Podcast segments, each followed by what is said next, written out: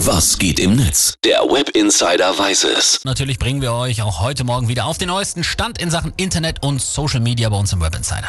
Und da wird heute das Freundschaftsspiel Niederlande gegen Deutschland besprochen. Fast ein bisschen verwunderlich. Fußball geht ja gerade so in der jetzigen Zeit wegen Corona, wegen Ukraine oder auch wegen der WM in Katar unter.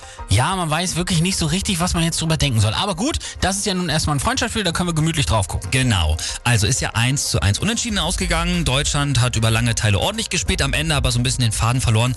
Und Glück beim Videobeweis hatten sie dann auch noch. Also da wurde eine Elfer am Ende doch nicht gegeben.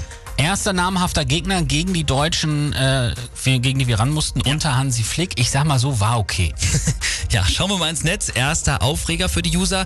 Die Niederländer pfeifen während der deutschen Nationalhymne. Heike E. schreibt dazu, Liebe Holland-Fans, ich finde, es gibt kaum etwas Respektloseres, als während der anderen Nationalhymne zu buhen, besonders in diesen Zeiten. Absolut. Hat sie recht. Dann zweiter Aufreger, Kommentator Tom Bartels, der hat den User scheinbar, äh, den Usern scheinbar irgendwie viel zu viel Mist erzählt in diesem Spiel. Benny Illinger twittert zum Beispiel, beeindruckend, wie sich Tom Bartels mit nur einem Spiel vollends auf der Nervskala in die Sphären von Bela Reti katapultiert hat. Er hat hier Dingens voll abgelobt die ganze Zeit, den Schlotterbeck. Schlotterbeck. Ja, ja, ja, ja, Wahnsinn. Und ähm, aber eine sehr erfreuliche Sache scheinbar für die ganzen User, Spieler des Tages, Jamal Musiala. Sebastian Wessling schreibt dazu, es ist schon überragend, wie schlau Musiala mit seinen 19 Jahren schon spielt und das gepaart mit grandioser Technik, da wächst ein großer Spieler heran. Da freue ich mich auch richtig drüber, aber allen Tweets und Posting kann ich tatsächlich also ohne mit der Wimper zu zucken zustimmen.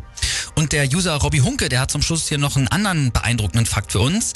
Okay, Niederlande gegen Deutschland, alles schön und gut, aber Christian Eriksen, der hat heute gegen Serbien ein Tor für Dänemark in dem Stadion geschossen, in dem er im Sommer zusammenbrach. Das ist Fußball.